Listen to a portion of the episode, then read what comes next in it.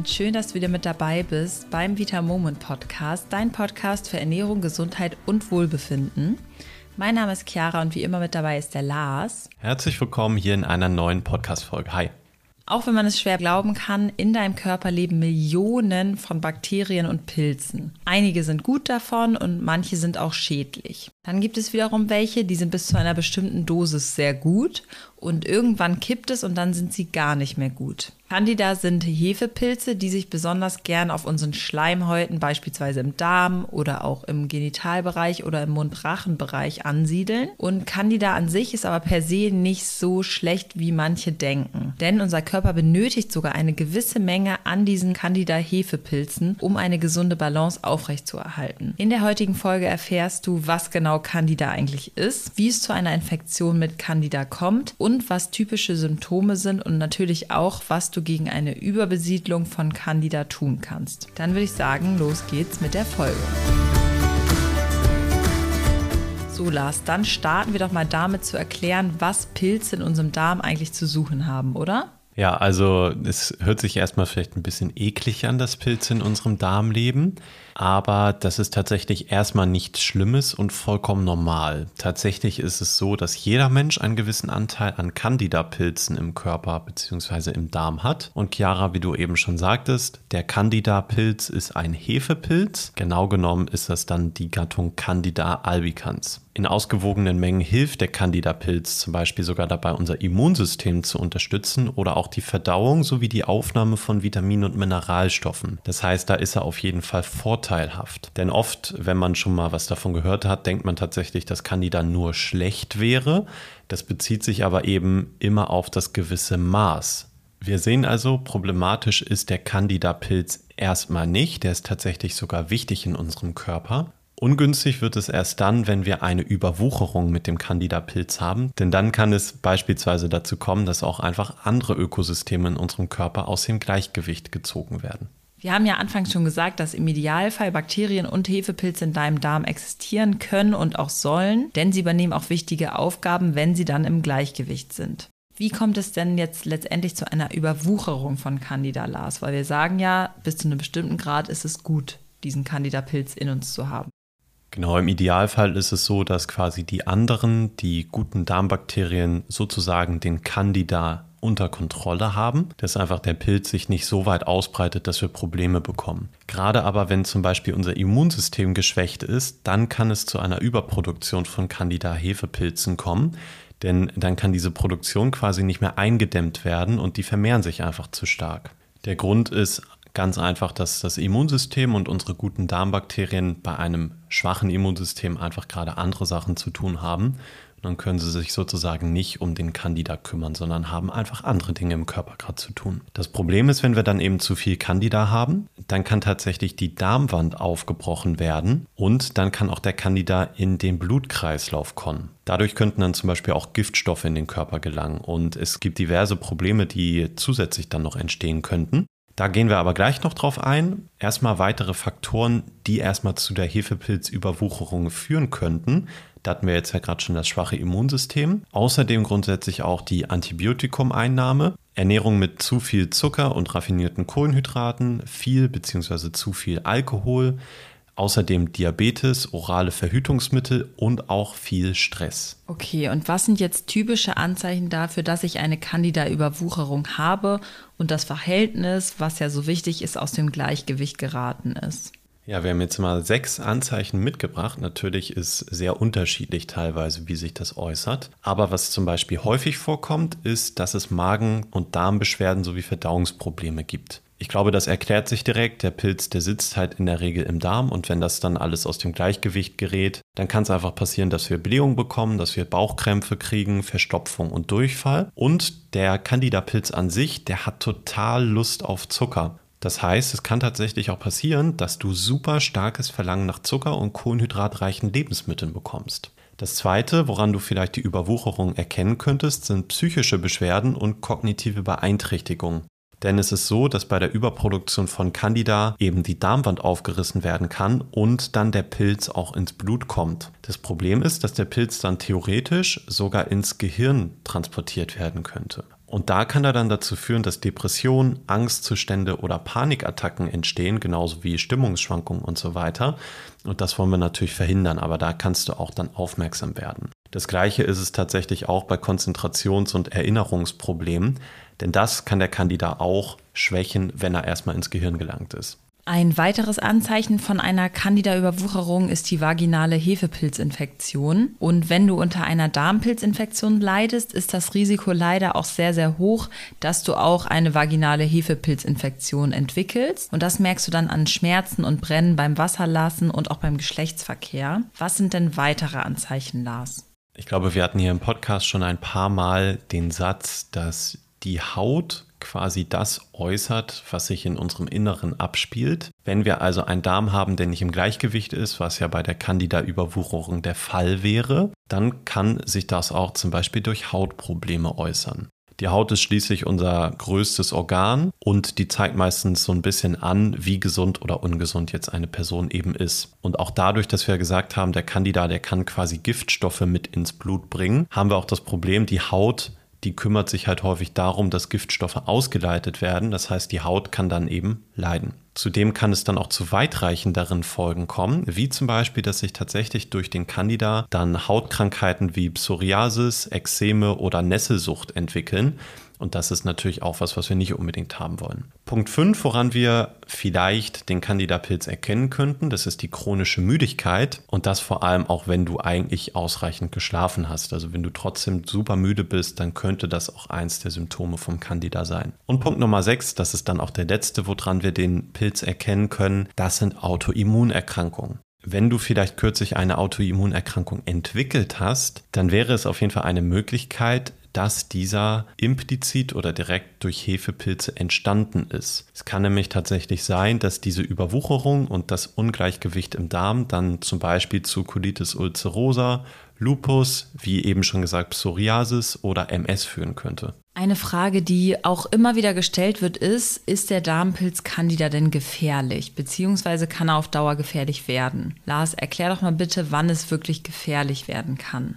Ja, erstmal, bevor wir jetzt hier Panik machen, wir haben jetzt ja schon ganz viele potenziell schlimme Folgen genannt. Bei den meisten Leuten, wenn es jetzt nicht so furchtbar schlimm ist und man grundsätzlich gesund ist, beschränkt sich vielleicht das Problem eher auf Verdauungsprobleme und wahrscheinlich auf eine bisschen schlechtere Haut- und Stimmungsschwankung. Es muss jetzt natürlich nicht nur, weil ich ein bisschen Candida-Überwucherung habe, direkt sein, dass ich auch eine Autoimmunerkrankung entwickle. Ja, das Problem grundsätzlich aber bei Candida ist, dass der Pilz in Anführungszeichen schlau ist und der ist in der Lage, seine Form zu ändern und sich dann auch in schwierigen und anderen Umgebungen quasi zu schützen und anzupassen, als die Umgebung, aus der er ursprünglich herkommt. Deswegen kann der Pilz überhaupt auch ins Gehirn zum Beispiel. Ich hatte ja eben schon erwähnt, dass der Pilz quasi durch den Darm dann in die Blutbahn gelangen könnte.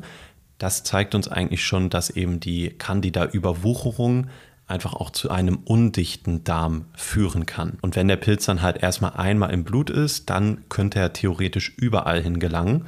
Und dann kommen wir von einem Darmproblem zu einem potenziellen Ganzkörperproblem. Der Candida kann sich nämlich zum Beispiel auch ja, auf der Haut, im Mund, bei den Ohren oder der Schilddrüse ansammeln, genauso aber tatsächlich auch bei den Fortpflanzungsorganen.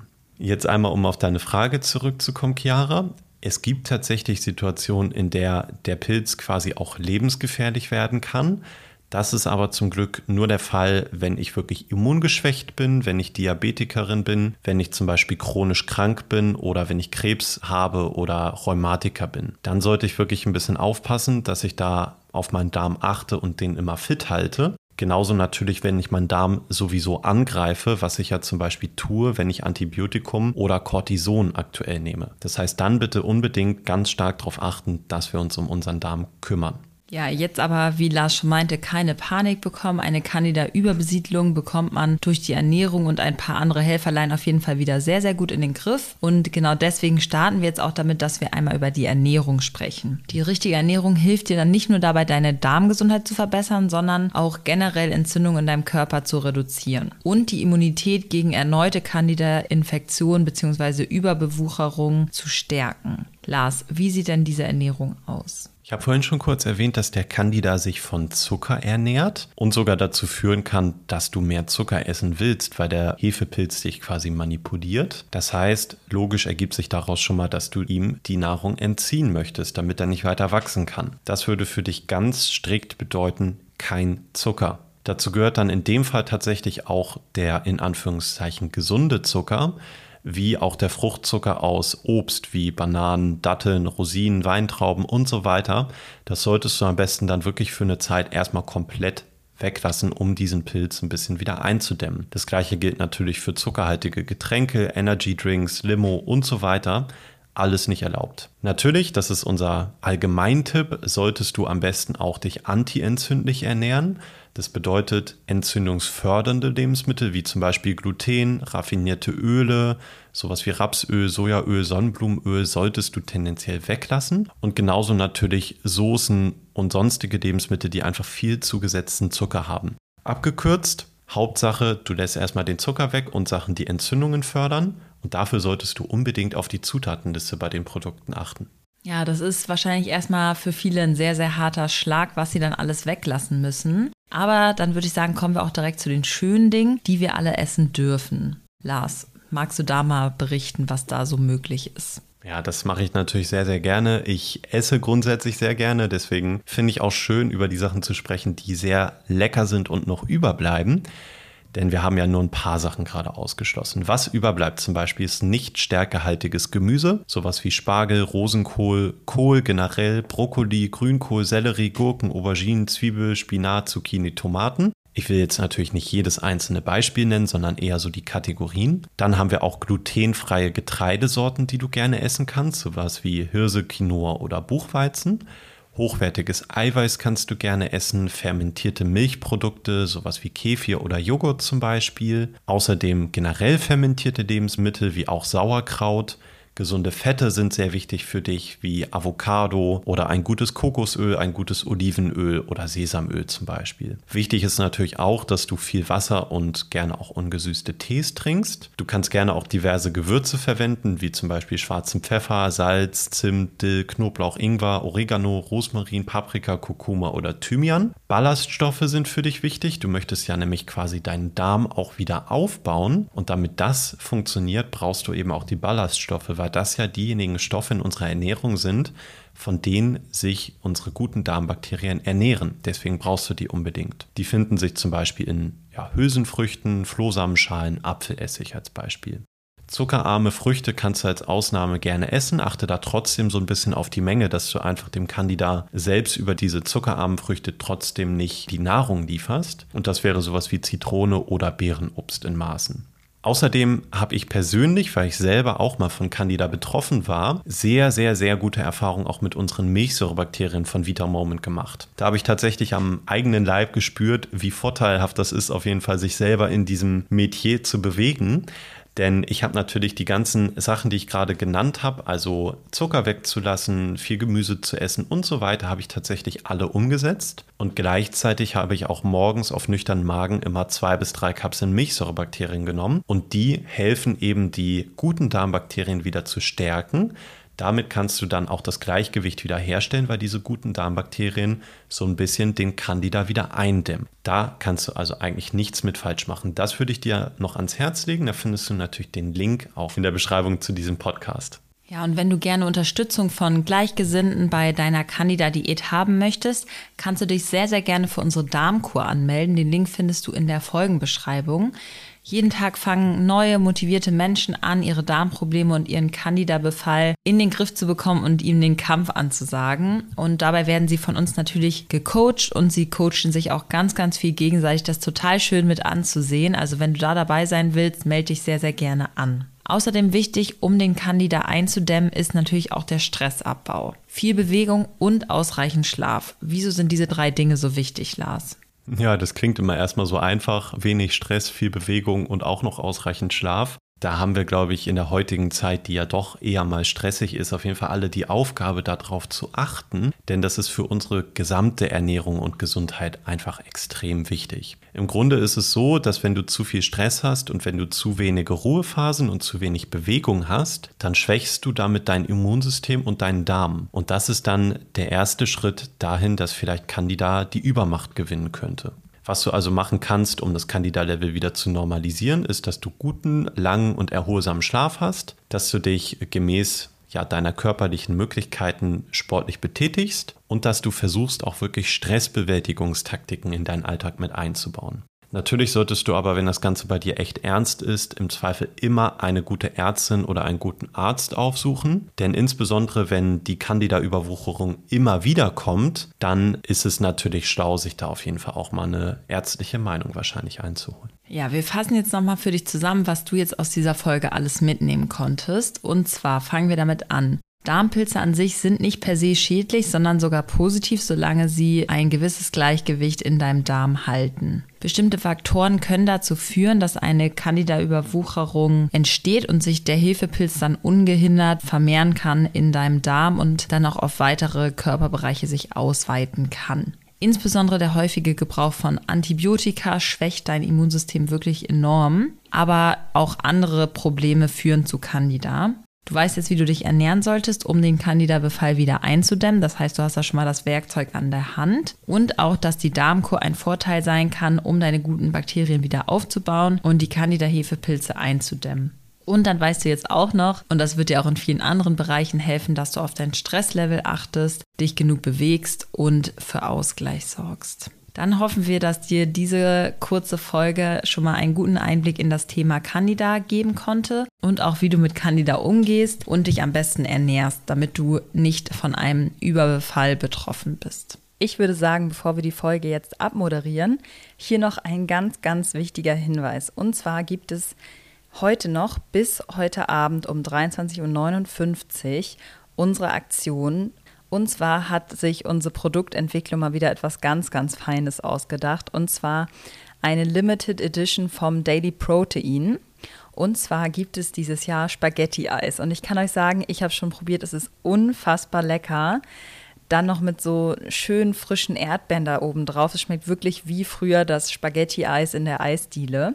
Also lasst euch das nicht entgehen und da kommt sogar noch etwas Tolles hinzu, denn wir haben jetzt seit neuestem die Glasstrohhalme bei uns im Vitamoment Club als Geschenk und die könnt ihr gegen Punkte einlösen. Aber dieses Wochenende ist das nochmal anders, denn zu jeder Bestellung, in der das Daily Protein in der Geschmacksrichtung Spaghetti-Eis enthalten ist, bekommt ihr unsere neuen Glasstrohhalme dazu. Also auf jeden Fall zuschlagen, noch bis heute Abend 23.59 Uhr. Nur solange der Vorrat reicht. Ganz, ganz viel Spaß damit und lasst es euch auf jeden Fall schmecken. Dann würde ich sagen, war es das für diese Woche und wir wünschen dir noch einen schönen Tag. Vielen, vielen Dank mal wieder fürs Zuhören und bis zum nächsten Mal. Tschüss. Tschüss.